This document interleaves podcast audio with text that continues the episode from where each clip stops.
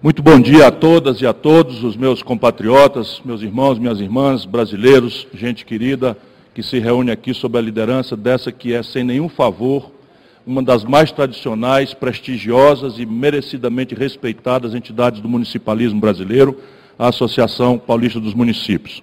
A todos eu quero agradecer o privilégio não é, do convite na pessoa do Carlos Cruz, meu velho amigo, presidente desta entidade.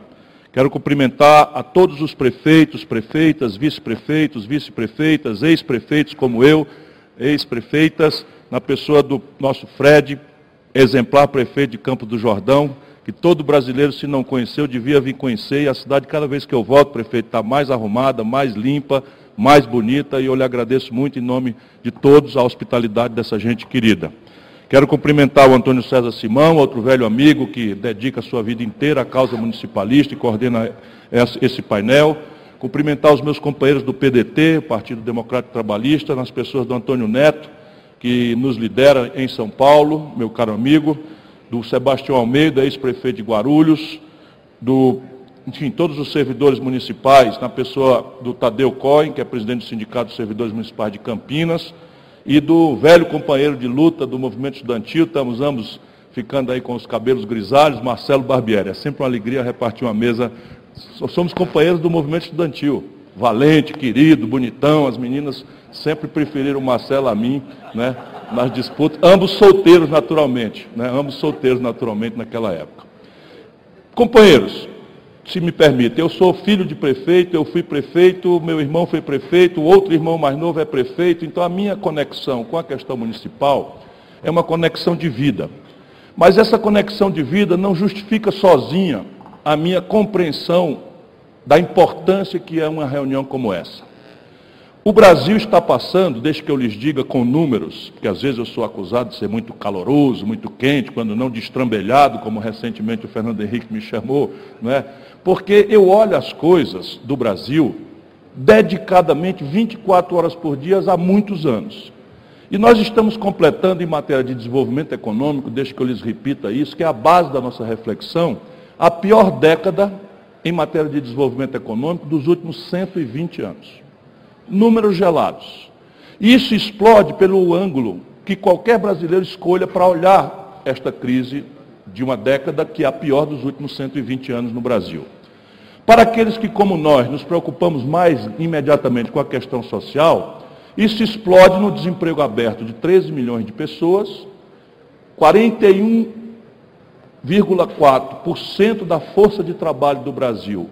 Portanto, pela primeira vez, a maioria da força de trabalho no Brasil está empurrada para viver de bico, na informalidade, completamente des, é, demitido de qualquer proteção da Seguridade Social e demitido de qualquer contribuição para a gravíssima questão do saneamento da saúde fiscal do país. Isto, evidentemente, explode em 63 milhões e 700 mil brasileiros com nome sujo no SPC.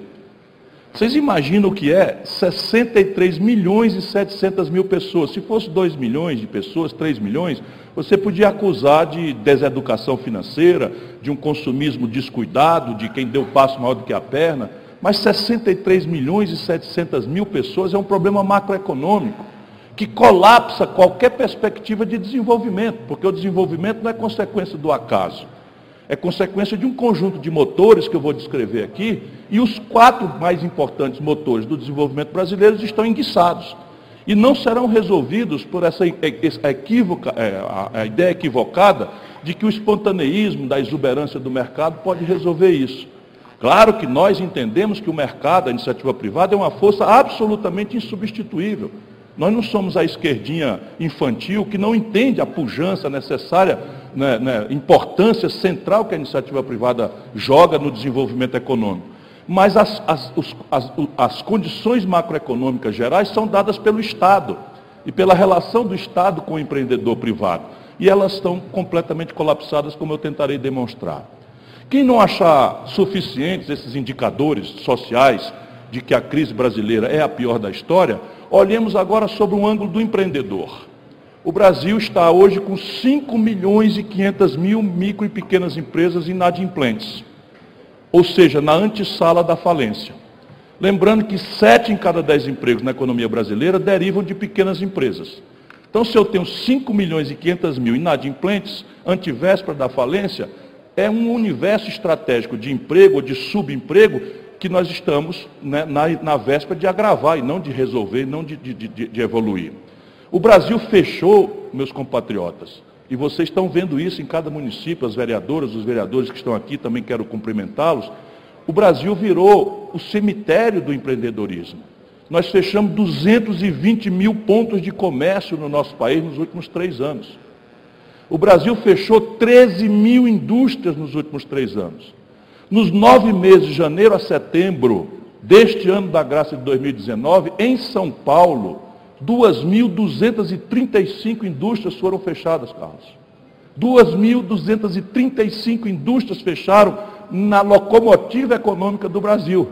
Vocês imaginam que não está acontecendo por aí de desmantelo na periferia econômica do país, que não tem a pujança que tem São Paulo. E chama atenção para quem ainda não se convenceu para dois barbaríssimos números daquilo que se traduz uma crise econômica tão extensa quanto essa na vida real do povo.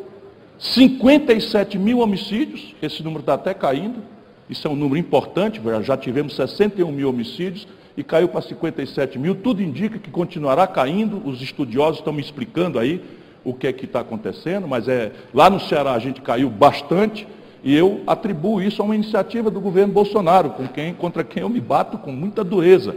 Mas o Bolsonaro fez um gesto simples, nos deu aos cearenses, por exemplo, 63 vagas nos presídios federais e nós pegamos a cabeça das facções criminosas, uma obviedade que ninguém fez antes, e levamos para fora do Ceará, quebrando a comunicação e, portanto, o comando da guerra pelo, pelo, pelo controle de, de território no espaço do Ceará. Portanto, esse número está caindo, mas são 57 mil homicídios.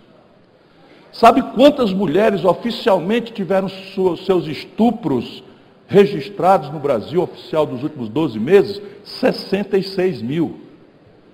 E as mulheres sabem, e os homens temos que aprender, que esse é um número gravemente subnotificado, porque as mulheres se envergonham de denunciar, são maltratadas nas delegacias que não são treinadas para esse tipo de crime. O feminicídio está crescendo no Brasil. Muitas vezes se culpam as mulheres de terem sido vítimas dessa barbárie, porque pintaram a boca de uma cor, ou porque usaram uma roupa desta ou daquela natureza. E tudo isso, para não ser chato, me parece indicar que o Brasil está realmente numa crise estratégica muito grave. E a palavra estratégica quer dizer, porque eu quero, quero, quero ajudar todos os auditórios que me honram com a sua atenção, a compreender as raízes dessa crise e a descobrirmos juntos as pistas de solução que há. O que me anima e às vezes me afoba é que o Brasil tem dez portas de saída para virar esse jogo, diferente, por exemplo, da velha Europa, que não tem mais onde ganhar produtividade, diferente dos países vizinhos do Brasil, que se deixaram destruir, como é o caso mais recente da Argentina. Enfim, o Brasil ainda tem várias portas de saída. Mas a primeira grande compreensão é de que isto não é um problema de Francisco, Manuel ou Rita. Acreditemos, o Brasil não tem um problema de trocar Chico, Manel ou Rita por Pedro, José ou, ou, ou, ou Joaquim. O problema aqui é estratégico, é problema de compreensão, de, de, de, visão estratégica, de projeto de país, de compreensão lúcida, inteligente, não odiente e apaixonada, como infernizou-se a política brasileira. Os companheiros são todos da minha mesma vocação, a gente traqueja todo dia não é, não é possível que o Brasil continue decidindo suas gravíssimas e complexas questões baseadas na interdição do ódio e das paixões, em que o meu lado pode fazer a bobagem que fizer, eu relativizo e justifico, e o outro lado pode fazer a melhor coisa do mundo que eu não reconheço e não, e não respeito. Desse jeito não é possível a gente resolver o problema. E o problema brasileiro tem solução. E a solução passa, volto a dizer, por uma retomada do desenvolvimento que só será possível na ambiência de um grande diálogo em que todas as correntes de opinião tenham direito de se expressarem, sejam, serem ouvidas, serem ponderadas e termos algumas guias.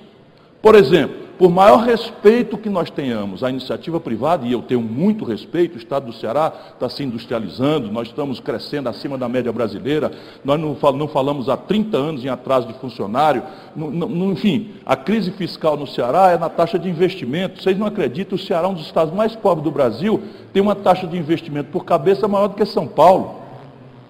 E a taxa nominal, nos valores absolutos que o pequeno e pobre Ceará investe, só perde para São Paulo em valores nominais.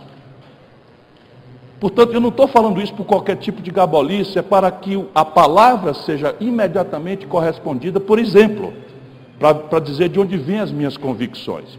O Brasil pode virar o jogo do desenvolvimento se nós entendermos, volto a dizer, que nosso problema é estratégico. E eu lhe dou alguns números para sustentar essa minha percepção.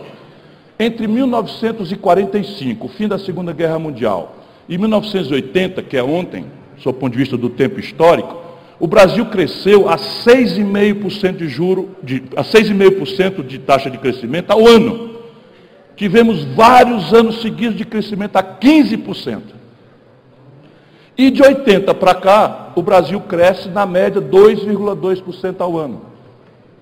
Tem ali o um momento do soluço do plano real, que cresce um pouco mais, depois quebra. Tem o momento da expansão do consumo no primeiro momento do PT com Lula e depois quebra com a Dilma. Mas quando a gente olha, como o cientista faz, dois passos atrás do objeto, assim, vacina da paixão, da preferência, do ódio, nós vamos ver gelado o número. 2,2% é o crescimento vegetativo da economia brasileira do ano 80 para hoje. E nossa população cresce aos mesmos 2% ao ano. Portanto, é absolutamente legítimo afirmar que a riqueza por cabeça no Brasil, que aqui interessa, está parada desde os anos 80. Vejam os números traduzidos por outro lado. Em 1980, o Brasil tinha 160 milhões de habitantes e representava 1% do comércio do mundo. A China já tinha 800 milhões de habitantes e representava os mesmos 1% do comércio do mundo. Hoje, o Brasil, com 206 milhões de habitantes, representa os mesmos 1% do comércio do mundo, o sinal da estagnação por outro ângulo, e a China representa 16%, 12% do comércio do mundo. 12% do comércio do mundo. O Brasil, em 1980, a produção industrial era um terço do PIB, hoje caiu para 11%. Então a indústria brasileira está se destruindo. E não existe desenvolvimento sem cadeias econômicas complexas. A ilusão de que nós vamos pagar celular, carrão, é, química fina, meio de diagnóstico médico sofisticado com soja, milho, petróleo bruto e minério de ferro in natura, isto é uma ilusão mortal. Essa conta ela não fecha, não fechará jamais. Quando esses preços, ciclicamente, como é da natureza das commodities, sobem, a gente tem uma ilusão de conforto. Quando esses preços, como acontece ciclicamente, caem, a gente quebra. E o buraco da conta do Brasil com o estrangeiro é um dos motores estrangulados, porque toda vida que a gente cresce, o buraco em dólar aparenta, des, des, desvaloriza a nossa moeda, os preços sobem, o governo atira com taxa de juros e nós estamos chegando no limite, porque a brincadeira ia chegar no limite e nós chegamos. A dívida como proporção do PIB está chegando a 80%, o maior da história, e quando a dívida começa a galopar desse tamanho, ela começa a erodir a sua qualidade. Um quarto da dívida brasileira, de um trilhão, de 5 trilhões e 700 bilhões de reais, vê-se em quatro dias, Carlos. Não existe ajuste fiscal possível, nem teoricamente, nem na observação empírica, que faça frente a uma dívida de 1 trilhão e 400 bilhões que vence em quatro dias. Então, e esse é o momento, por outro ângulo, daquilo que é o tamanho e a complexidade da crise brasileira, que definitivamente não tem saída sem uma ampla rediscussão do Projeto Nacional de Desenvolvimento. Então, por estes ângulos todos, nós vamos vendo aquilo que é necessário o Brasil fazer para reverter o quadro. E, de novo, eu oscilo entre esperança e, e zanga, porque não vejo as coisas sendo sequer atacadas pelo ângulo correto. O PIB brasileiro, nosso desenvolvimento, não acontece. Deixa eu dar um silênciozinho aqui que está passando uma pessoa ali sendo socorrida.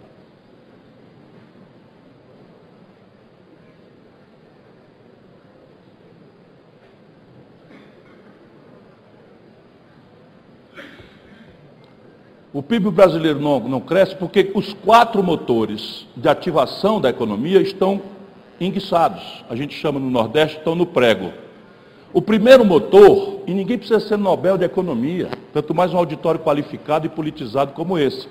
Mas eu falo para que os amigos, os companheiros de qualquer partido ouçam isso, critiquem essa percepção e depois ajudem a gente a debater e aprofundar isso, sem o que nós não vamos sair dessa encalacrada global em que nós nos encontramos. E, e, quem tem responsabilidade na gestão local hoje, então sabe muito mais doidamente do que qualquer um quanto estão crescendo as demandas populares e quanto virou um inferno você ser um administrador municipal, que aumenta as despesas, a receita cai e qualquer garoto do Ministério Público acha que pode mandar e acontecer e desmoralizar o líder político e tal, na judicialização infernal da, da, da política brasileira. Tudo isso é o sinal dos tempos né, de um caos em que o poder político está sob cheque e sem a restauração do prestígio do poder político não é como resolver o problema. Por essa minha obsessiva militância, não deixa eu passar da conta aqui na fala, que eu, eu sou apaixonado por esses auditórios, porque vejo neles líderes do país. Aliás, uma fração de liderança que não está desmoralizada. Nós mal inteiramos nove meses do Congresso recém-constituído, todas as pesquisas de opinião veem o Congresso Nacional desmoralizado no resto do chão. Não há nação que aguente isso. A sua superestrutura política se renovar e três, quatro, cinco meses depois está toda desmoralizada. E o sistema só não morreu ainda, porque você tem um vereador ali, né, o prefeito ali, ainda agarrado no problema, não pode resolver, mas não fugiu, não sumiu, não se escondeu, enfim, nem todos, naturalmente, né? porque muitos também acabam colaborando, porque não tem quem aguente a vida do jeito que ela está ficando no Brasil. Os quatro motores. Primeiro, o consumo das famílias. Ora, ninguém precisa ser grande gênio, gênio de economia. Quando as famílias consomem, o comércio vende. Se o comércio vende, contrata gente e compra da indústria. Se a indústria tem compras em alta, ela contrata gente para produzir e chama da, da matéria-prima. E assim a roda gira. De onde é que vem o, o consumo das famílias? Vem de emprego, renda e crédito. Colapsado no emprego, colapsado na renda e colapsado no crédito, 60% da energia motriz do PIB brasileiro, nas vezes que cresce, vem dessa, dessa, desse motor.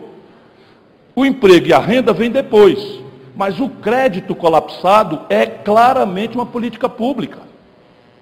E aqui temos um problema. Por que, que é política pública?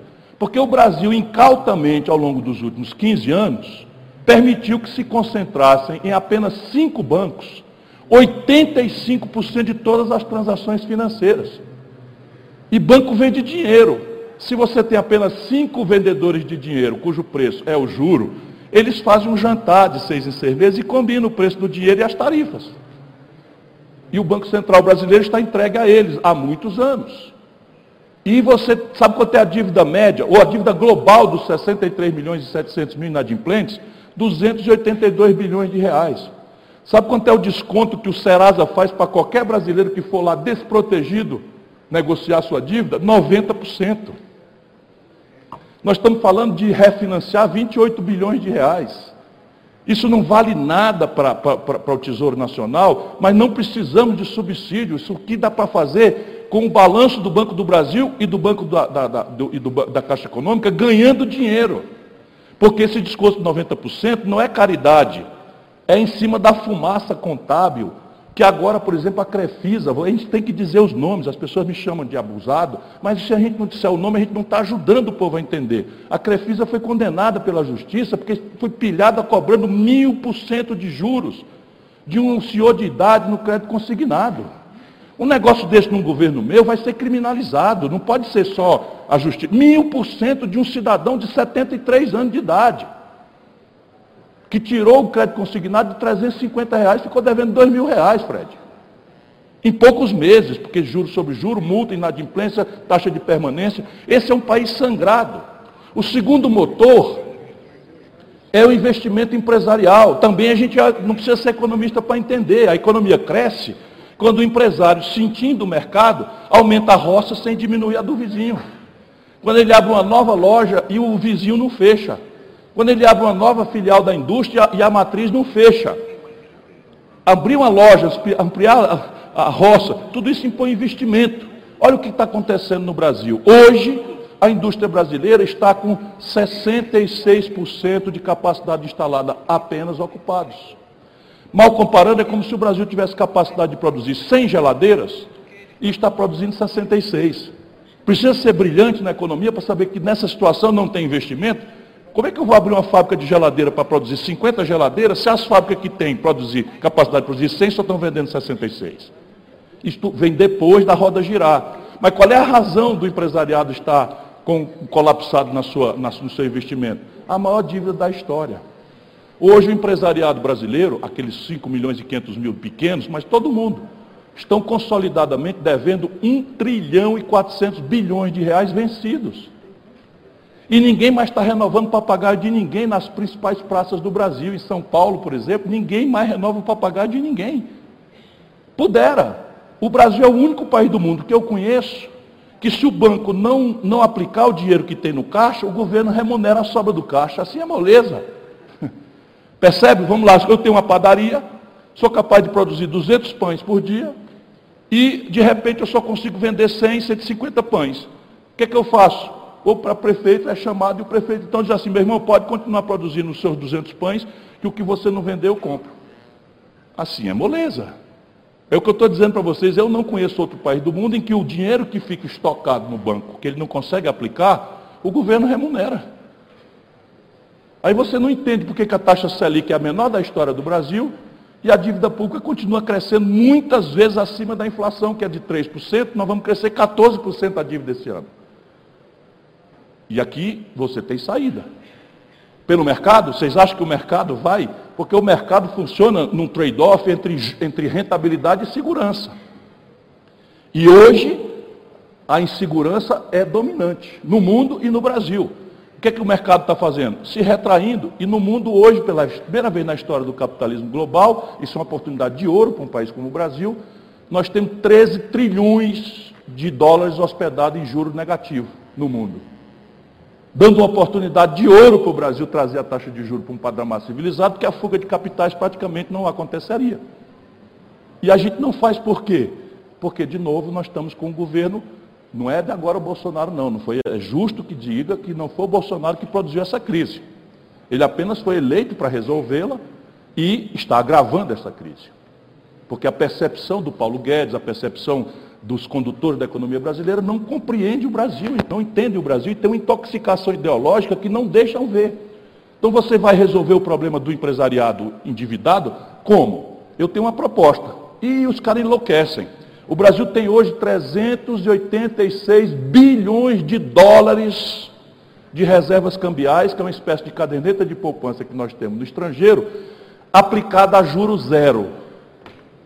Sabe como é que nós conseguimos essa caderneta de poupança? Ao longo dos últimos 10 anos, o governo brasileiro foi ao mercado financeiro interno no Brasil, tomou dinheiro emprestado a 14%, comprou dólar e botou esse dólar hospedado no estrangeiro aplicado a zero. Isso mesmo que vocês acabaram de ouvir. O Brasil tomou dinheiro emprestado a 14% para aplicar o dinheiro em dólar a zero.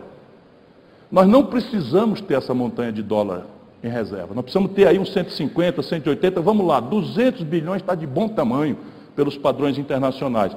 Sobra 180 bilhões de dólares para você fazer dois movimentos: pagar uma parte importante da dívida pública fazendo os compulsórios não remunerar os excedentes do banco, isso o juro vai para o chão, restaura a condição da economia se financiar, da economia real, mas muito importante é criar um fundo soberano e trocar dívida interna estrangulada, vencida, de, long, de, de curto prazo e, e caríssima, por dívida externa de longo prazo e barata, porque o dólar está aplicado a zero lá fora e a gente pode ganhar 2, 3, 4%, o que significa um espetáculo de rentabilidade à luz do mundo, mas trocando 4% por 42%, que é o juro que alguém desconta um duplicata aqui em Campo do Jordão hoje.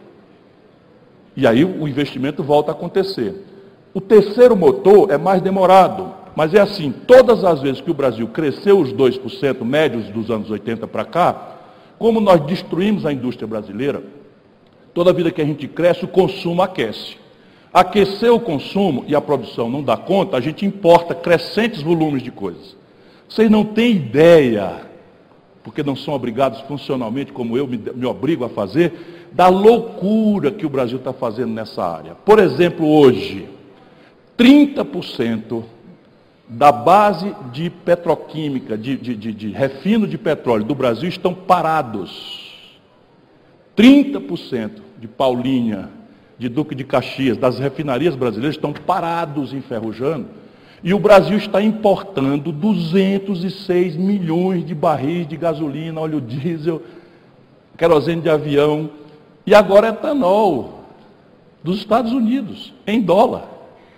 Aí se o dólar sai de 3,75, como aconteceu no governo Bolsonaro, para 4,12, não vi quanto é que abriu hoje, o preço do, do, do, da querosene, do avião, da, do diesel, sobe. Se o preço do diesel sobe, lá vão os ônibus pedir o prefeito ao reajustar e lá vai o povo se zangar com o prefeito. Percebe como é uma concretude o que eu estou falando? Qual é a razão para o Brasil dolarizar um preço de um insumo que a gente sabe fazer? Gerando emprego com um tostão precário nosso lá fora, nos Estados Unidos, se não, vamos ficar aqui numa palavra delicada, descuido. O Brasil tinha quatro importadoras de combustível quando Bolsonaro tomou posse, hoje tem 210. Vocês acham que eu acho que o Bolsonaro sabe disso? Tenho certeza que não. Mas ele é obrigado a saber. Então eu fico falando as coisas aqui para ver se a gente. Porque eu, eu quero que ele acerte. Eu quero governar o Brasil, eu quero governar o Brasil rígido, eu não quero governar o Brasil, passar quatro anos cuidando de, de, de, de construir uma solução para uma terra arrasada. Não é isso que ninguém deve desejar. Eu não, não tenho essa vocação de desejar que o circo pegue fogo para eu rir da cara do palhaço. E por fim, e com o qual eu concluirei, o, então para resolver isso, nós precisamos ter de novo política industrial e de comércio exterior. Entrar numa dinâmica de substituir importações, só que agora não é como no passado, agora é muito mais difícil. Você não pode mais substituir importações, por exemplo, em alta densidade tecnológica. Muito improvável que o Brasil vai desenvolver nos próximos 20 anos um celular brasileiro. E nós temos mais celular do que gente no Brasil. Muito improvável que a gente vá desenvolver uma química fina, de ponta, um meio de diagnóstico médico, uma ressonância magnética funcional, embora os médicos do interior de São Paulo acabaram de fazer um episódio extraordinariamente global de cura do câncer, por terapia biogenética. Porque não cortaram a verba deles, deu tempo. Porque agora 80 mil bolsas foram cortadas e as pesquisas que podem produzir essas proezas que só o Brasil é capaz de fazer, estão em xeque.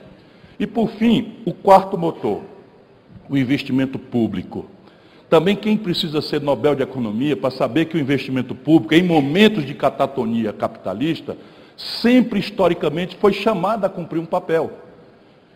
Keynes, na teoria, mas New Deal lá atrás, na depressão de 29, e mais recentemente, como é que os americanos reagiram à crise de 2008. Eles reagiram como? Houve um colapso do sistema financeiro, do sistema de seguro, da economia real americana, e o governo americano, não interessa a retórica, a discurso, a propaganda, mandou bala, emitiu dólar, reduziu a taxa de juros para negativa e salvou a economia. Os americanos estão hoje com 3,5% de desemprego, o menor desemprego da história deles. E não foi com negócio de laissez-faire e passionalismo, não. Está aí o Trump, descuidadamente, confrontando a China numa guerra comercial despudorada. A guerra comercial é assim, o Trump proibiu, só de boca, porque lá o governo lidera a nação, proibiu só de boca que a Google e a Apple concedessem o ambiente de, de, de, de operação dos celulares, que é o Android e o, e o, e o, e o, e o OAS, iOS, Está proibido de entregar comercialmente para os chineses, que tiveram agora que dar 10 passos atrás para desenvolver o seu próprio sistema operacional. E estão fazendo. E nós brasileiros, apatetados aqui, irmão contra irmão, defendendo o Lula, defendendo o Bolsonaro, numa guerra de ódio na internet, sem, sem, sem mérito a guerra.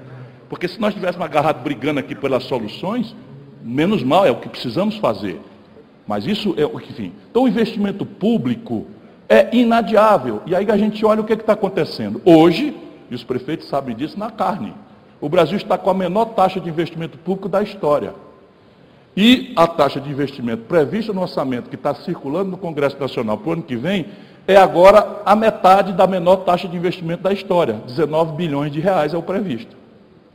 Vocês imaginam, o Ceará vai investir 3 bilhões e meio de reais, a União Federal vai investir 19. Isso não existe. E aí é o seguinte, tem jeito para isso? Tem. Muito jeito. E eu sugiro que na gente, no começo, para não ter muita polêmica, vá só naquilo que são as melhores práticas internacionais. O déficit público esse ano é de 130 bilhões de reais.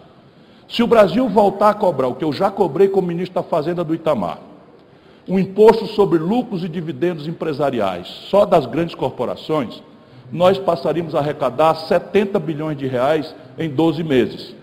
Partilhados, porque é imposto de renda pessoa física isso, partilhados instantaneamente com estados e municípios. Se nós cortarmos 20% da renúncia fiscal, olha aqui, o Brasil está fazendo uma renúncia fiscal na proposta orçamentária do Bolsonaro para o ano que vem de 331 bilhões de reais. Cortesia com o chapéu de vossos mercês. Porque pegam lá os dinheiros né, do imposto de renda, do, do, do IPI, etc, etc, etc, dispensam, sacam do fundo de participação e concentram em empresas. Vamos supor que a gente consiga ambiente para cortar 20% seletivamente, cuidadosamente, só 20% dessas renúncias fiscais. Nós fizemos no Ceará. Quatro, cinco anos atrás, quando a gente viu as nuvens da crise se aproximar, nós temos coesão política, reunimos o empresariado, que foi que atraímos para lá por renúncia fiscal, por incentivo fiscal, e pedimos a eles que concordassem com um corte de 15%, porque lá não tínhamos problema de atraso, nós não queríamos despencar a taxa de investimento. Aí deu uma chiadeirazinha normal, mas disse, ó meu irmão, na bonança volta. Vamos atravessar junto esse negócio aí. Concordaram, ninguém foi embora do Ceará, cortamos 15%. Se a gente cortar 20% no Brasil, que tem margem assim, ó, de olho fechado e com o pé amarrado, uma das pernas amarradas atrás, eu faria isso nos seis primeiros meses. Se eu tivesse a chance de propor a discussão no Brasil. A gente arrecada 66 bilhões. 70 com 66, Fred, dá quanto? 136, cadê o déficit de 130? E nós vamos mexer aqui com 1% do cidadão brasileiro. 1% mais rico. Trata-se de a senhor você quer servir. E essa é a discussão. E veja, não é uma coisa anticapitalista, contra rico, nada disso, é uma coisa em linha com as melhores práticas internacionais. Eu vou dar aqui um outro exemplo. O Brasil arrecada de IPTU 20 bilhões de reais. E vocês, os prefeitos, estão ali cobrando, mal compreendidos, às vezes, aí o camarada, pô, estou pagando IPTU numa casa na favela, porque às vezes a favela chega antes do mapa da prefeitura acompanhar, porque é um fenômeno violento que está acontecendo no Brasil. Sabe quanto é que essa imensa fazenda do agronegócio mundial, chamada Brasil, paga de ITR? Um bilhão. Eu não estou propondo cobrar ITR de quem está com a produção ocupando a sua terra corretamente, não. A gente faz isso progressivamente, com o fator de uso. Quanto maior o fator de uso, menos imposto o cidadão paga. Mas aquele camarada que está sentado no estoque de terra, perto da cidade, com a infraestrutura valorizando, esperando a valorização especulativa, não pagar nada, menos do que uma casa, de um apartamento de 70 metros quadrados na favela, está direito isso, tudo isso é sacrifício. Não estou falando que é prazeroso, não, apenas estou dizendo que tem saída. E isso pede, com que eu concluo, agradecido pela sua atenção, um imenso redesenho do Pacto Federativo Brasileiro. Não é razoável que as contradições do Brasil sejam encaminhadas em Brasília em absoluta dissintonia com a nossa realidade local. Estou falando de coisas complexas. Por exemplo, Brasília vota um piso salarial para o magistério. Muito justo. Agora, é razoável que os municípios suportem igualmente, com suas economias completamente distintas, com seus orçamentos completamente distintos, pegar um piso equalizado nacional enquanto a receita está caindo? Informação cultural, o Fundeb será revogado ano que vem. O que, que vai acontecer com os municípios mais pobres, se o Fundeb for revogado e não for renovado como ainda não foi? Em alguns lugares vai quebrar, porque você impõe de lá para baixo também uma, um, um, um, padrão de, de, de, responsabilidade fiscal, de limites prudenciais, etc, etc, que o prefeito não está na mão dele fazer. E de repente o cara é processado por crime de responsabilidade, sem ter tomado uma iniciativa dolosa sequer. E isso é o que estão fazendo com o Brasil. De repente, muito bom, muito justo. Piso salarial dos agentes comunitários de saúde. Muito justo. Quem criou isso no Brasil fomos nós agente comunitário de saúde no Ceará. Mas muito bem, esse piso nacional veio correspondendo com os fundos municipais de saúde sendo inflados? Não. Os fundos municipais estão caindo e o Ministério Público, com a justiça, judicializando, mandando o prefeito pagar uma ampola de um milhão de reais, ou vai ser preso, ou vai pagar uma multa, e o dinheiro não vem. E agora estão discutindo em Brasília a chamada reforma tributária. Não existe nenhuma proposta de reforma tributária em Brasília, meus companheiros. Existem duas propostas de simplificação tributária para atender o correto, o legítimo interesse empresarial. Mas vamos lá. O sistema financeiro brasileiro teve 109 bilhões de reais de lucro contábil este ano, 12 meses, contados de setembro a setembro, quando a economia real está toda indo para o vinagre, e não paga imposto. As duas propostas, Carlos, as duas propostas diminuem a tributação dos bancos. Como? Hoje vocês cobram o ISS sobre as tarifas dos bancos. E eles conseguiram que a rentabilidade das operações financeiras não fosse base incidente do ISS, o que já é uma impertinência, porque isso é um serviço, intermediação financeira. Mas aí o governo federal meteu a contribuição social sobre o lucro líquido, e, a, e a, o PIS e a COFINS, na receita de intermediação financeira. O que, que eles fazem? Pega a CSL, a PIS e a COFINS, unificam no imposto sobre bens e serviços, que é o IVA no Brasil, nas duas propostas, e aí o ISS não incidirá mais nas intermediações financeiras, ou seja, nós estamos isentando o banco. Eu estudando essas coisas descobri a seguinte brincadeira. A Localiza, que é propriedade do Matar, que é o secretário nacional de desestatização, que está mandatado para vender até o Palácio do Alvorada, tem isenção fiscal para comprar carro. Então, repara, a Localiza, Marcelo, compra milhares de carros com desconto do IPI, do PIS, COFINS, da, da CSL, pega esses carros e bota para gente brasileira desempregada rodar como Uber durante seis meses, esfolando as pessoas, e depois de seis meses rende. Sabe quanto é a receita a receita do, da Localiza, que é uma empresa de locação de veículo, 60% é desmobilização de carro comprado com subsídio. E aí, com seis meses, o carro vende mais caro do que a revendedora vende para o povo brasileiro. Sabe quanto é que dá essa renúncia fiscal aí? 5 bilhões de reais por ano. Aí ficam zangadíssimos comigo, né? o cara tem pavio curto, o cara... porque eu estou dando o nome para as pessoas saberem que o Brasil tem saída, mas depende muito da liderança de vossas mercês. Por isso eu agradeço muito o privilégio de ter tido atenção com as minhas modestas palavras. Muito obrigado a todos.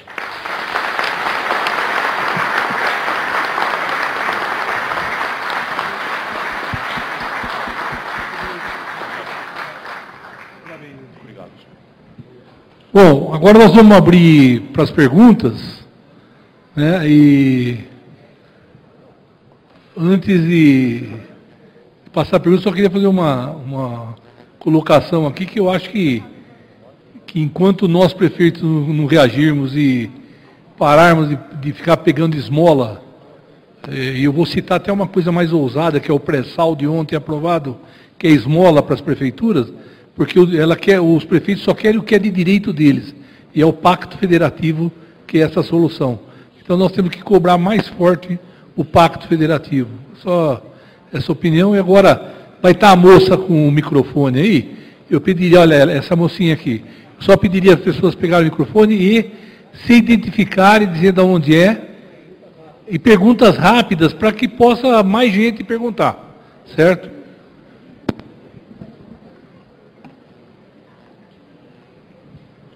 Bom dia, opa, é, pode trovão.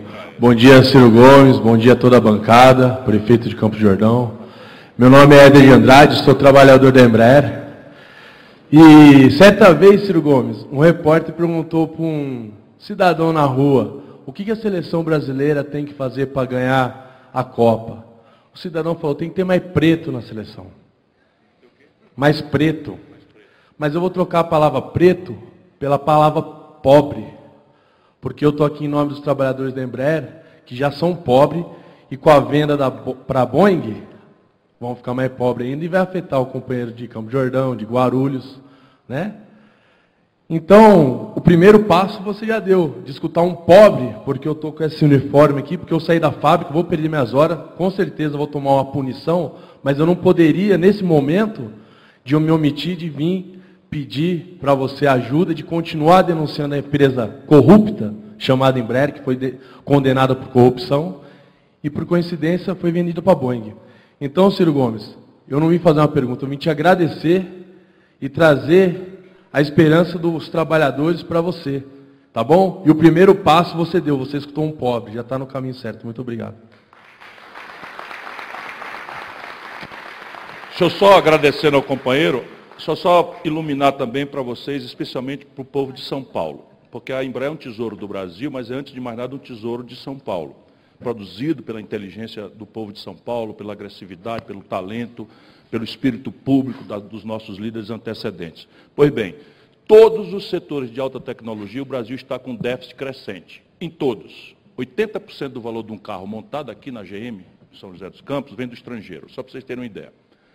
Saúde, química fina, meio diagnóstico, eu já falei. O único setor de alta tecnologia onde o Brasil tem sobrados superávites, lucros, é o setor aeroespacial. A Embraer é uma joia. E eles entregaram a Embraer numa negociata fraudulenta para a Boeing por um valor equivalente à compra por uma multinacional do Hotel Copacabana Palace, no Rio de Janeiro. Por um valor inferior ao que a Natura brasileira pagou para comprar a Avon francesa. Isso é, um, é, é uma fraude que foi feita porque a Embraer tem um estatuto de uma Golden Share. Nesse estatuto está proibida a propriedade do controle da Embraer por capital estrangeiro. Eu ajudei a rabiscar esse estatuto lá atrás no governo Itamar Franco, quando eu era, era ministro da Fazenda. Pois bem, o que, que eles fizeram? Ao invés de fazer uma venda pura e simples, que não, não pode, eles criaram uma empresa nova, ao qual deram o nome de Joint Venture, 80% dessa empresa nova pertence à Boeing e 20% pertence à Embraer, sem direito à, participação nos, na, nas decisões. Uma fraude, pura e simples, uma fraude contábil, contra a qual estou me levantando judicialmente. Assinei, eu, pessoal, sou advogado, estou com a anuidade em dia na OAB, assinei uma petição, estou voltando a advogar, porque eu não me conformo com isso. Né?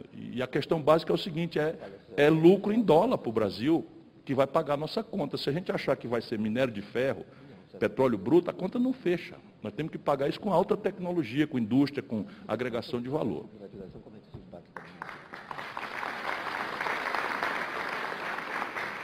Ah, parabéns pela sua explanação, ah, ministro.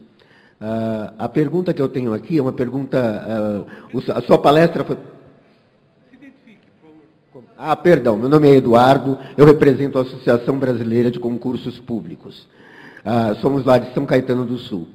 E a pergunta que eu tenho, é, diante da sua explanação tão clara e objetiva como é de seu feitio, é com relação ao processo de privatização do governo Bolsonaro, e eu queria saber do senhor como é que impacta o município, o município brasileiro, se este processo for levado a cabo em sua plenitude, como quer o ministro Paulo Guedes. A minha opinião é que está mais para pirataria do que é, privatização. De qualquer forma, eu gostaria do seu.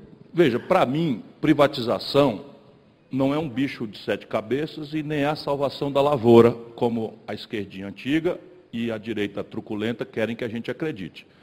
Privatização é uma ferramenta que você tem na prateleira junto com outras ferramentas para usar conforme a conveniência estratégica do seu projeto. Então vamos traduzir no concreto qual é a minha opinião. Qual é o problema, pergunto eu, para eu mesmo responder, de privatizar a telefonia celular ou de privatizar a telefonia?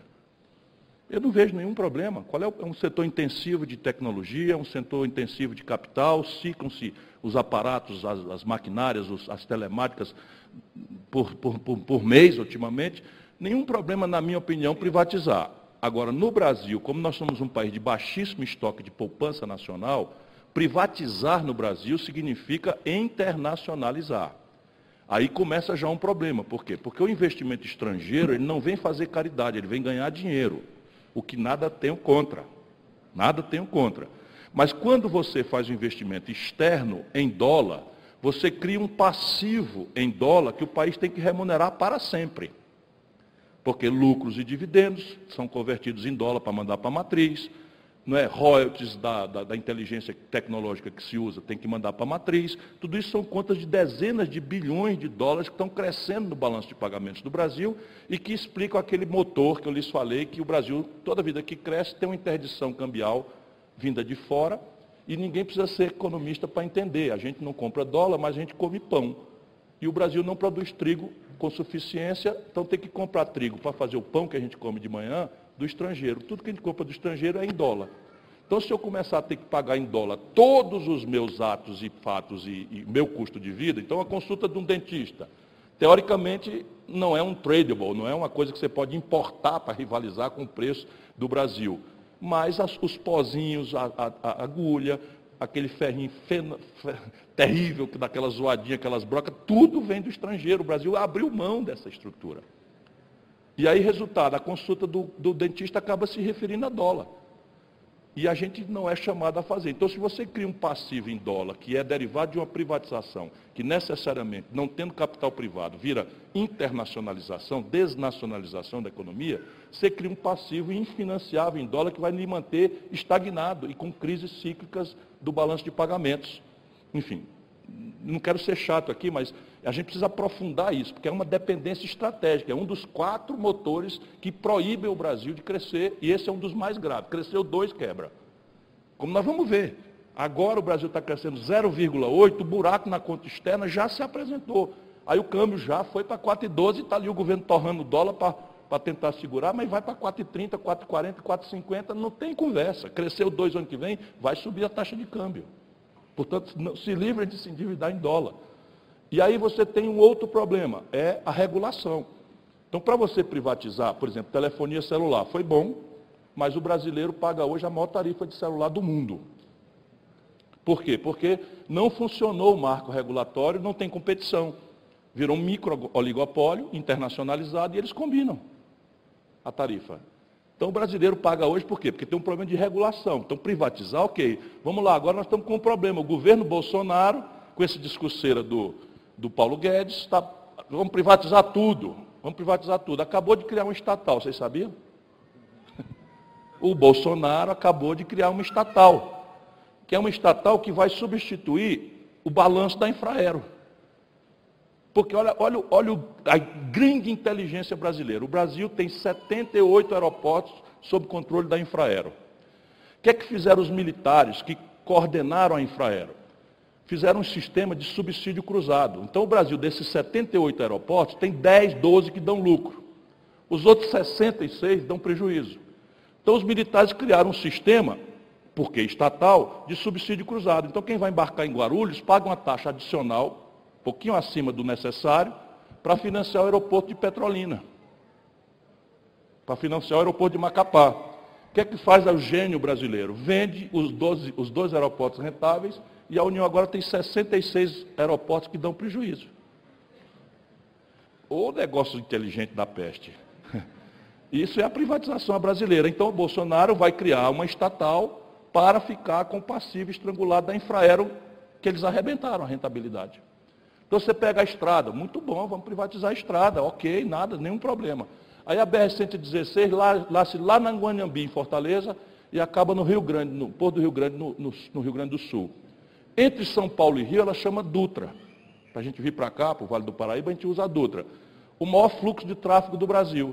Então você duplica, privatiza, entrega e tal. Mas lá em Cabrobró, né, em Cabrobró, Pernambuco, Valadares, Teotófilo Otoni, que é um lugar paupérrimo do Brasil, ela continua estatal. Os militares faziam o subsídio cruzado. Estou falando dos militares, estou falando de esquerda, não.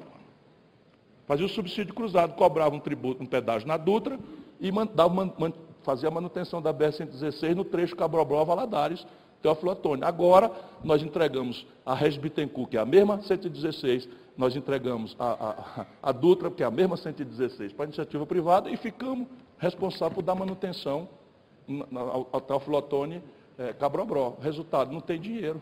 Está lá o esburacado, tudo esburacado sem manutenção. Essa é a grande questão. Como não tem projeto, vai privatizar, fazer por quê? Por amor, amor a quê? Amor essas maluquices.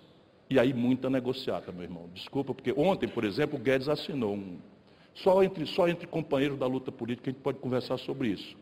O Bolsonaro assinou ontem, o, o, o, comemorou ontem que o Guedes assinou uma portaria aumentando a cota de compra de bugiganga no free shop de 500 para mil dólares.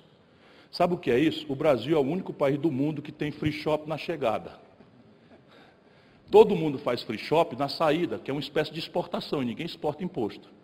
No Brasil, é o único país, foi Fernando Henrique, Jorge Bonhausen, não sei o que e tal, que fizeram essa brincadeira para um camarada mineiro que chamava Jorge Barcelos, que conseguiu né, ficar em todos os aeroportos e que depois vendeu. E agora chama do Free, é uma multinacional. Então agora a multinacional ganhou esse presente. Sabe o que é isso? A cota é isenção de imposto. Na hora, crise fiscal tremenda de arrochar a aposentadoria, de. Então, vou fazer o seguinte: quem foi que pediu isso? Aí nós vamos abrir mão de imposto. Sabe quais são os impostos, cavalheiros? IPI, ICMS, a cota parte de vocês no ICMS e do IPI vai perder mais um pedaço grande. Quem pediu isso? Uma única empresa ganhou esse benefício de dobrar o seu mercado. Aí uma, uma classe média recursada que sobra 4 mil reais na volta da viagem, deve ser o que aí no Brasil? Deve ser 50 mil pessoas, 60 mil pessoas receber esse presente. E aí eu vou perder voto porque tem um miserável que vai está fazendo conta para ir na Disney daqui 10 anos, fazendo conta e tal, e que quer fazer o free shop na, na volta. Esse é o nosso país. Então, quem pediu isto? Quem foi que pediu isso? Qual é o movimento municipalista de São Paulo exige que o presidente da República aumente de 500 para mil dólares a cota de isenção de impostos para quem está chegando do estrangeiro comprar na Dufri? Quem pediu isso? Aí toda vez que você achar um tatu em cima de um toco, irmão, pode apostar, alguém botou. Sabe por quê? Porque tatu não sobe em toco. Essa é a minha contribuição ao pensamento mundial.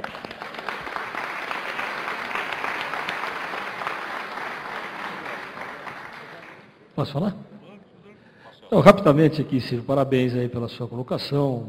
Anotei aqui os seus quatro motores do desenvolvimento estão bem, bem claros aí na sua proposta. Acho que ela seria uma, uma revolução na nossa economia, caso isso se efetive no futuro. Mas eu queria que você falasse sobre a questão política. Nós estávamos ouvindo a sua entrevista antes da gente entrar, e você citou o exemplo da França na questão eleitoral. Nós temos um, um drama, nós que fomos prefeitos e somos prefeitos, nós temos que conviver democraticamente com as câmaras municipais. Isso é fundamental, por isso que estão aqui os vereadores, por isso que estão aqui os representantes do Legislativo, que o prefeito hoje, zero, ele pode fazer sem a Câmara, zero. Isso é uma garantia da Constituição de 88 que nós apoiamos. Assim como o governador, assim como o presidente da República. Mas eu ouvi a sua proposta, eu queria que você falasse sobre essa, essa sua ideia, sobre, comparando com a França, porque nós sabemos que tudo isso que você propõe nos quatro uh, vetores de desenvolvimento passa pelo legislativo, passa pelo Congresso, passa pela democracia que nós defendemos lá atrás, na época da ditadura. Então eu queria que você abordasse a questão política dentro desse projeto seu que você colocou do desenvolvimento. Veja, o presidencialismo ele tem uma lógica de impasse orgânica a ele mesmo. A gente não pode tomar susto com isso e achar que é problema de habilidade. Até porque o Fernando Henrique, no primeiro mandato, foi muito bem acolhido, segundo mandato foi escorraçado e o PSDB nunca mais conseguiu ganhar uma eleição nacional. O Lula, no primeiro mandato, no segundo mandato, fez o, indicou a Dilma com 86%, hoje está na cadeia. A Dilma começa e depois. Então, não é questão de habilidade. É questão que o presidencialismo tem em si uma lógica de impasse. Qual é? um órgão detém o monopólio do desenho institucional do país. Na prática, é um órgão que pode, como eu assisti como deputado federal, reduzir receita quando abriu mão da CPMF. Não estou dizendo que a CPMF é um bom tributo, mas o Brasil, num belo dia, deu-se a condição demagógica, o Brasil abriu mão de, de, arrecadar 70 bilhões de reais nominais na época. Deve ser uns 100 bilhões de reais hoje. Nenhum país do mundo aguenta abrir mão de 70 bilhões de reais num ano fiscal sem discutir nada. Uma semana depois, o mesmo Congresso da qual eu fazia parte, a mesma legislatura, nos dois casos contra o meu voto, regulamentou a emenda 29 que obriga as vinculações com saúde pública, que vossos mercês também sofrem bastante nas costas. Sabe o que é que dava? Desgraçado 70 bilhões de reais a mais. Então você abre mão de 70 bilhões de receita e aumenta a despesa em 70 bilhões, dá 140 bilhões assim, ó. Por quê? Porque eles de boa fé não é maldade, de boa fé, eles não têm nenhuma responsabilidade no sentido, vamos dizer, técnico, jurídico do termo, de praticar aquilo. Diferente do parlamentarismo. No parlamentarismo, por definição, a maioria parlamentar governa, monta o gabinete.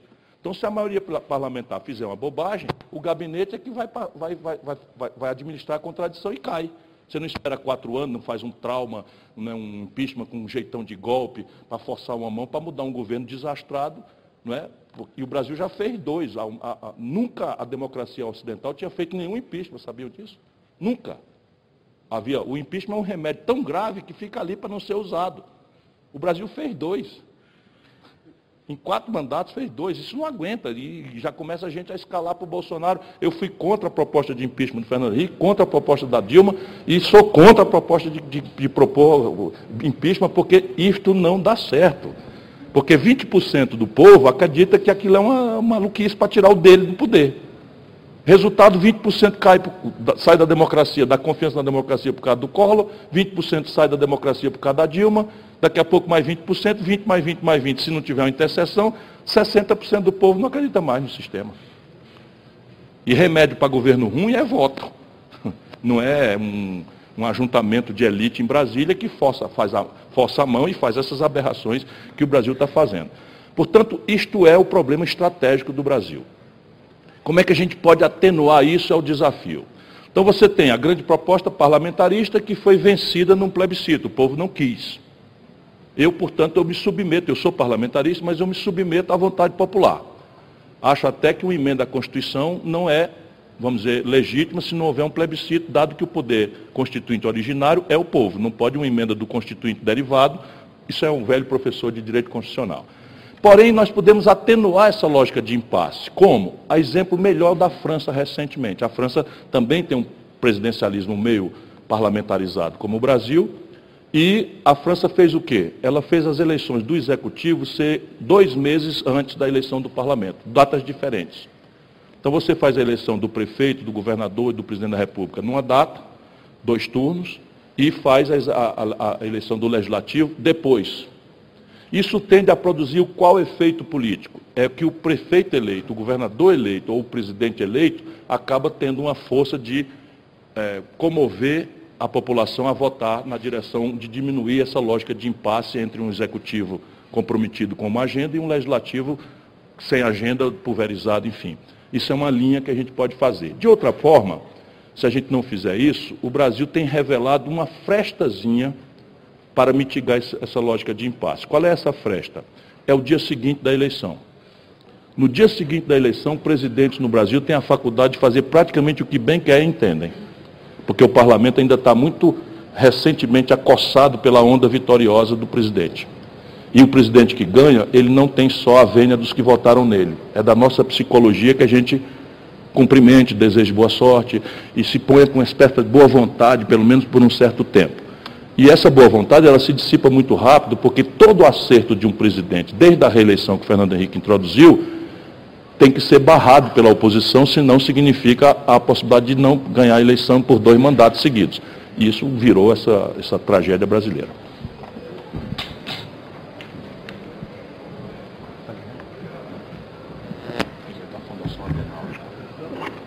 Bom, bom dia, boa tarde.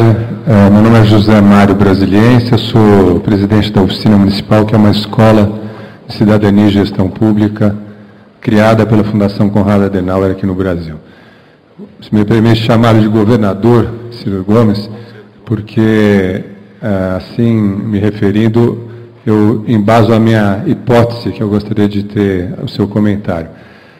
O Pacto Federativo, que é um pacto entre prefeitos, governadores, presidente da República, a minha hipótese de ter uma, uma reforma na relação federativa entre os poderes seria governadores de alguns estados estratégicos, entre eles certamente Ceará, prefeitos de cidades estratégicas, com associações de municípios, desenharem um pacto que seja realmente federativo, não, manter 60% do bolo tributário na União, 20% dos estados, 10 ou 15% e esse pacto ser reconstruído a partir de uma federação real de governadores bem articulados com prefeitos, associações de município, como a presidida aqui pelo Carlos Cruz.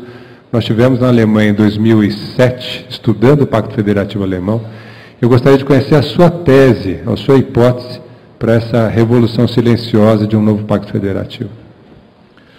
Veja, a Constituição de 88 eu, de cujo debate eu participei com muita intensidade, eu fui eleito constituinte estadual lá no Ceará, né, em 86, eu era deputado estadual, e eu tinha uma, uma, logo em seguida fui eleito prefeito em 88, enfim, atuei muito na, na discussão da Constituição. E a Constituição brasileira de 88 era uma Constituição absolutamente é, municipalista. Eu fui prefeito eleito em 88, pela primeira, primeira legislatura de prefeitos da primeira safra da Constituição de 88. Ela me permitiu, por exemplo, criar um IVVC, um Imposto sobre Varejo de Combustíveis. Ela me permitiu implantar, foi a primeira vez no Brasil, um imposto predial territorial urbano progressivo. Ela me permitiu é, criar, fazer estruturas de solo criado pela propriedade, pela função social da propriedade. Enfim, ela me deu uma ferramentaria extraordinária. E ela repartia de uma forma absolutamente consentânea com a melhor política do mundo, a Alemanha é uma das melhores nesse, nesse sentido, e ela, ela, ela, ela, ela valorizava a questão local, deu autonomia muito forte aos estados. Aí o que, que aconteceu de lá para cá? Todo este valor foi revogado e substituído por outros. Como? A política de juros ruinosa do governo Fernando Henrique Cardoso, para sustentar indefinidamente um, uma taxa de câmbio inconsistente para estimular esse consumismo populista e tal, que depois quebra o país, isso são números. Né? Eu ajudei a fazer o real. Fui ministro da Fazenda na, no governo Itamar Franco, e assim, eu sei muito bem o que eu estou falando e sou disponível para contestação de quem quer que pense. Mas o fato é o seguinte, a dívida pública brasileira, por essa política ruinosa de juros, era 38% do PIB, quando Fernando Henrique tomou posse. Quando ele entregou para o Lula, ela estava em 78% do PIB. Então a dívida pública explodiu. E a Previdência Social, por uma questão demográfica e por um conjunto generoso de promessas da Constituição de 88, que é o welfare state, o estado de bem-estar social, etc., etc., explodiu o buraco na conta da Previdência, na mesma época. Por quê? Porque a demografia brasileira está envelhecendo como nenhuma outra do mundo, só para os amigos terem ideia, o Japão levou 110 anos para ter 30% da população japonesa com mais de 70 anos. Por conta da crise grave de 80 para cá, o Brasil levou 40 anos para ter 30% da população com mais de 70 anos. E a demografia envelhecendo, você também empurrou o fenômeno da informalidade. Então você tem hoje, quando o sistema previdenciário foi criado ali, nos anos 60, 70, nós tínhamos oito trabalhadores ocupados para financiar um aposentado com expectativa de vida de 60 anos. Hoje nós temos um e meio trabalhador ocupado formalmente, por essa demografia envelhecida e informalização, para sustentar um aposentado com expectativa de vida de 73. Então essas duas contas, a dívida pública que explodiu e a conta previdenciária que está cronicamente crescendo e que essa reforma não resolve nada, porque não ataca o centro do problema, daqui a três, quatro anos nós vamos estar ouvindo falar em reforma da Previdência de novo. Né? Infelizmente o Brasil faz essas loucuras e tal. E aí o resultado prático disso é que o Fernando Henrique subiu a carga tributária de 27% do PIB, quando eu ministro da Fazenda, para 32,5% do PIB nesse período de oito anos, por conta desses dois fenômenos. E esse incremento da carga tributária foi feito todo pelo mecanismo das contribuições, de maneira a excluir a participação dos estados e municípios. E aí inverteu-se a lógica da Constituição Federal Brasileira. Hoje, por conta desses dois fenômenos, e ninguém mais quer abrir mão de nada, os municípios começaram a tomar mais encargos e não participam do, do, da, do, do galope da receita pública. Para consertar isso, nesse ambiente, você, eu diria que é quase impossível. Se o país não cresce, você redistribuir renda significa tomar de alguém que tem hoje para entregar para alguém que não tem hoje. Isto é guerra sanguinolenta na história da humanidade, literalmente. Então, sem crescer a economia é desafio político para o meu realismo impossível. Então, a grande obsessão brasileira devia ser retomar o desenvolvimento. Porque se eu cresço a economia, eu descomprimo o conflito distributivo e eu tenho como alocar o excedente que eu estou ganhando preventivamente no outro lugar. E aí, como é? Uma reforma tributária que cancele as contribuições e façam todos os tributos brasileiros serem impostos. Trocar o, o C por I, isso incrementa as participações. E agravar a autonomia, ao contrário do que eles estão fazendo. Por exemplo, em alguns lugares do mundo, você permite adicionar de imposto de renda aos estados. Em alguns lugares do mundo você permite isso. A União cobra um imposto de renda e estabelece uma faixa dentro da qual municípios ou estados possam, possam cobrar. Não é? Ou não se considera guerra fiscal a luta por diminuir tributos para atrair investimentos.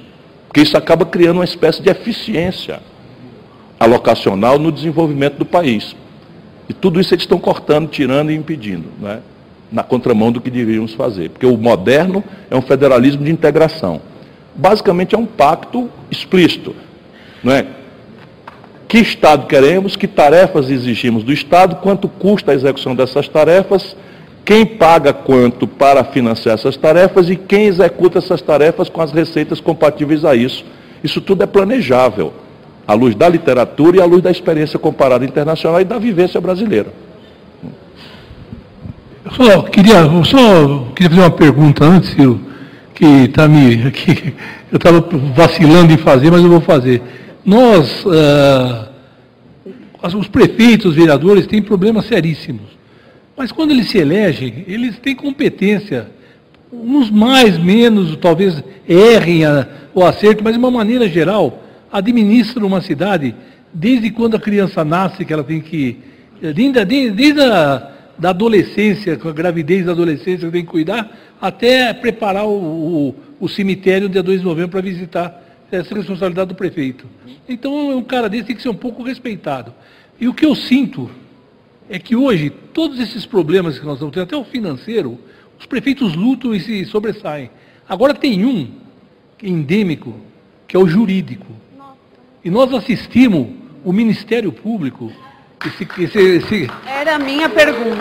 Esse carrasco da, da esse carrasco da, da, das prefeituras, porque eu via Lava Jato fala assim, olha, o, o, o juiz estava conversando com o promotor. Ah, pergunta para o prefeito isso.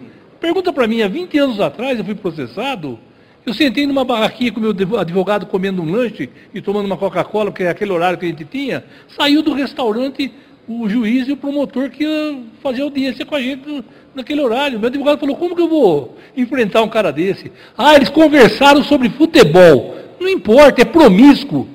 É promíscuo, o Ministério Público é promíscuo.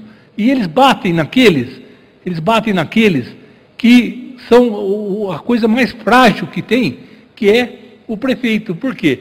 Porque eles, eles uh, pegam aquele emblema do Ministério Público, abrem uma ação civil pública e muitas vezes também erro nosso, os nossos adversários é, saem para a rua mostrando aquele papel, parece que é a ordem de prisão aquilo lá.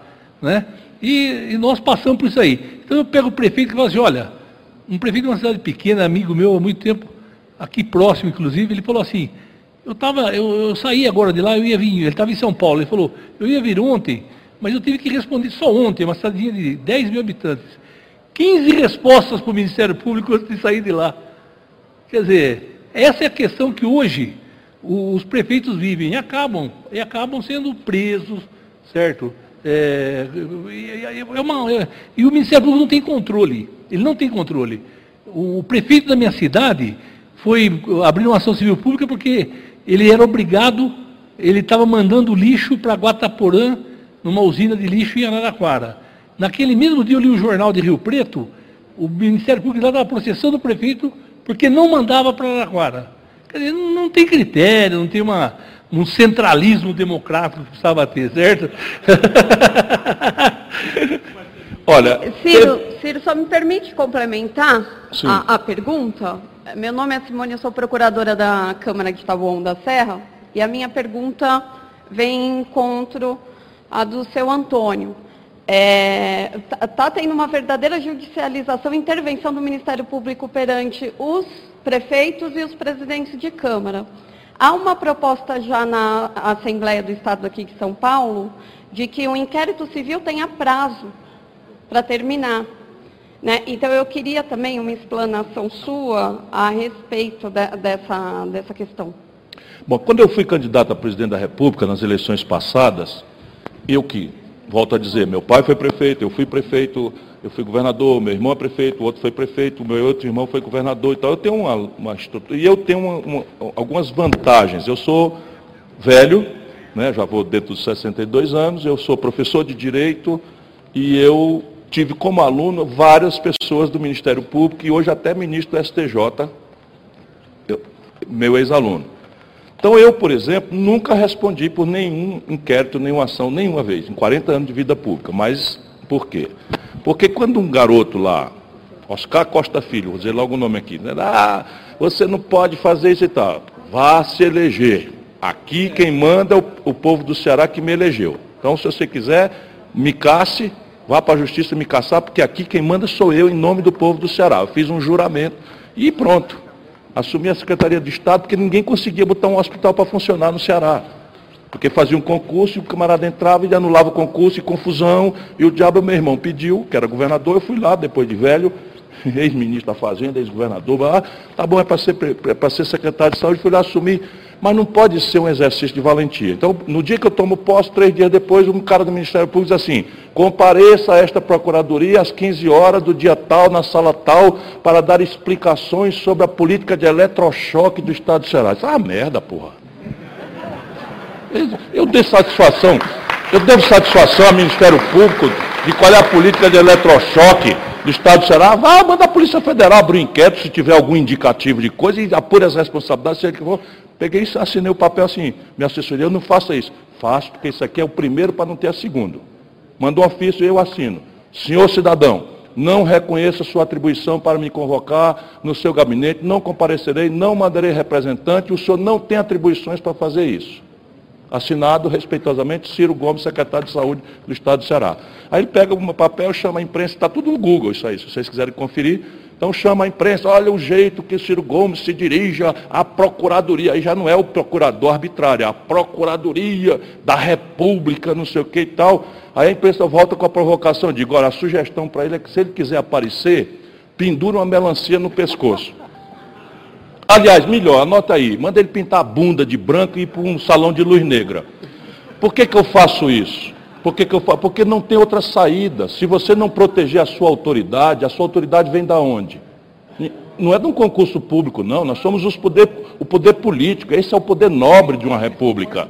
O garoto fazer um concurso tem muito mérito, mas ele está obrigado funcionalmente a circunscrever a lei.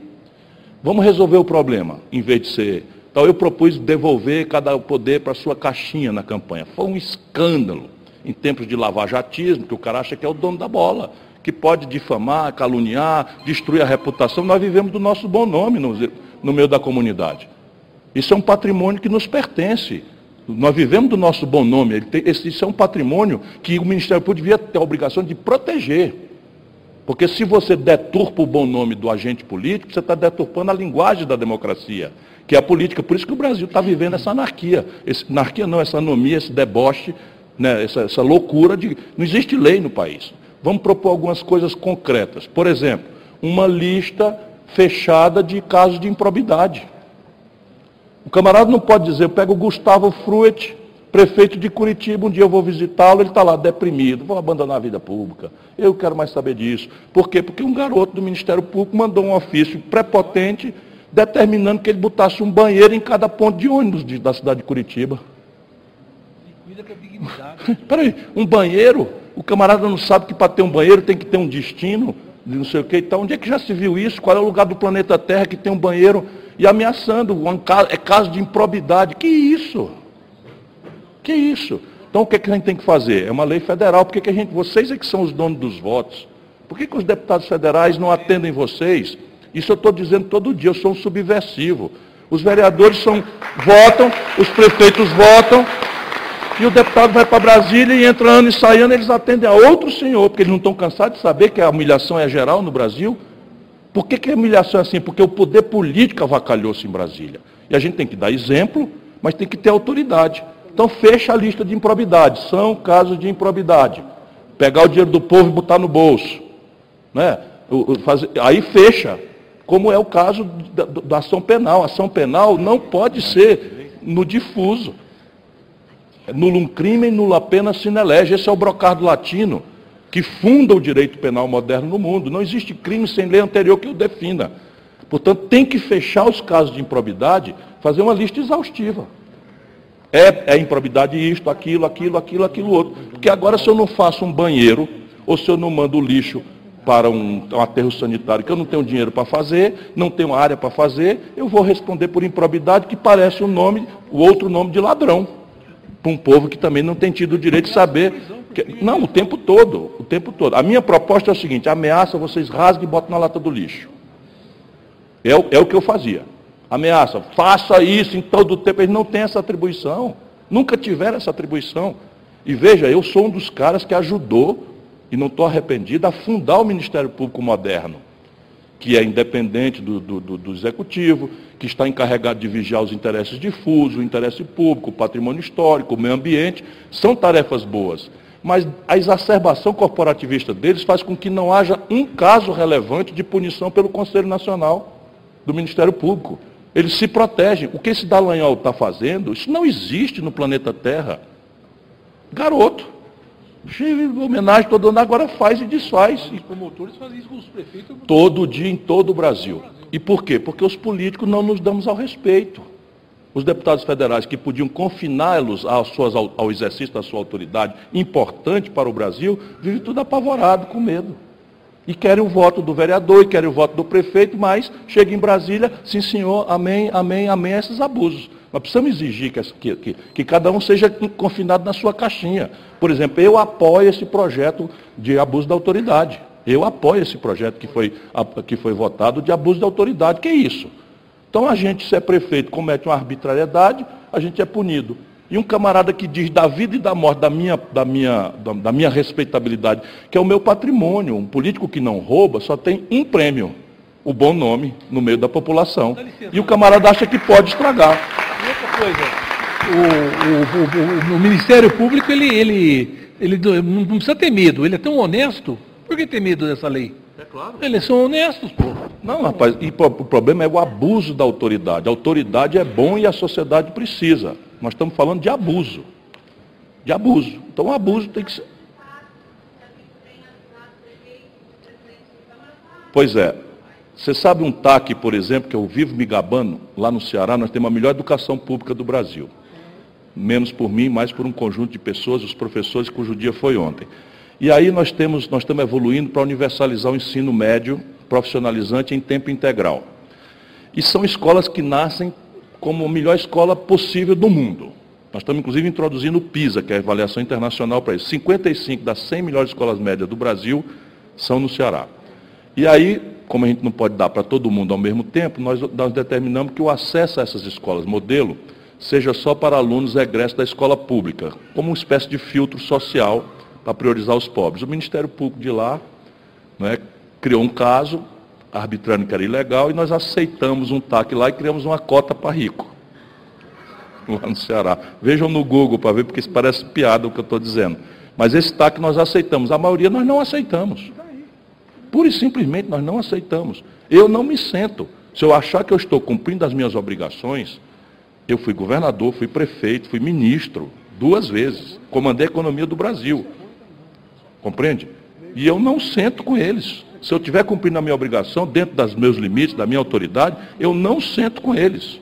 Eu fiz a licitação do São Francisco. O projeto São Francisco, se você pegar os processos, dá o volume dessa mesa aqui três vezes. Sabe o que, eu fiz? Peguei uma cópia, três vezes essa mesa aqui no volume, e levei para o Ministério Público Federal e disse assim, está aqui, tá aqui o projeto, está aqui o edital, eu não tenho capacidade de, dizer que tudo que está escrito aqui nessa montanha de processo, é um processo gigante, complexo, que está tudo certo. Agora os senhores vão botar defeito antes. Então vão estudar antes, porque eu não vou aceitar suspeição, porque para o povo basta jogar suspeita, porque o conjunto da obra é que nós somos tudo ladrão. Né? Então basta um merda desse falar e pronto, fechou a conta. Desculpa a expressão, mas é, eu sou muito indignado de verdade com isso, não é porque eu estou diante de vocês não. E aí eles fizeram, sabe quantas ações eles fizeram contra? Nenhuma.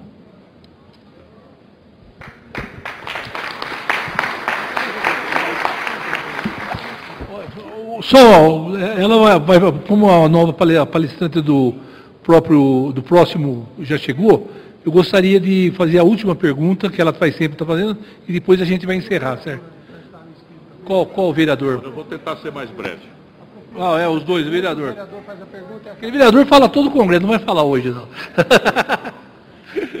Boa tarde, Ciro. Boa Meu tarde. nome é Gisele, eu estou Gisele? prefeita na cidade de Lourdes.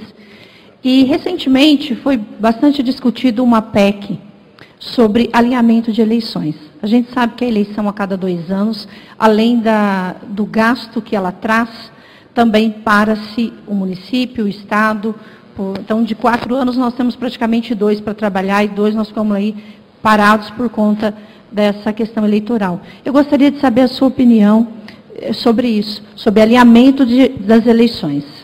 O vereador já fazia pergunta. Não, eu respondo rápido. É, essa, essa, essa questão aí a gente não deve perder tempo, porque ela jamais prosperará no Congresso brasileiro, na conjuntura brasileira contemporânea. Então, não, não, não gaste energia com isso, embora a tese de uma eleição simultânea seja muito mais racional para um país como o nosso. De fato, há um prejuízo imenso, mas é absolutamente improvável que se altere isso. Boa tarde a todos. Vereador Iteovindo, da cidade de São Roque. É, eu quero só aproveitar, é que na verdade, como houve, ele não está aí presente, é ex-prefeito de Araraquara, né?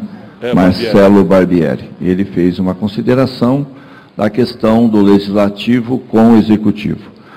Seu Ciro, o que eu vejo que o nosso país precisaria melhorar, eu, a gente, eu estou no meu sexto mandato consecutivo de vereador na minha cidade. As cidades, elas não conseguem ter entre as pessoas, os grupos políticos, projetos para a cidade. O que, que a gente observa? Projetos de grupos políticos.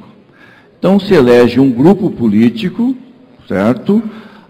O prefeito, a maior preocupação dos prefeitos é ter a maioria da Câmara, que eu acho isso uma, uma aberração, eu acho que tem que ter, é um bom relacionamento, não se preocupar com maioria ou minoria, eu acho que essa é um absurdo. Eu faço, eu sou vereador da base do prefeito e não voto o que ele pede, eu voto aquilo que me convence.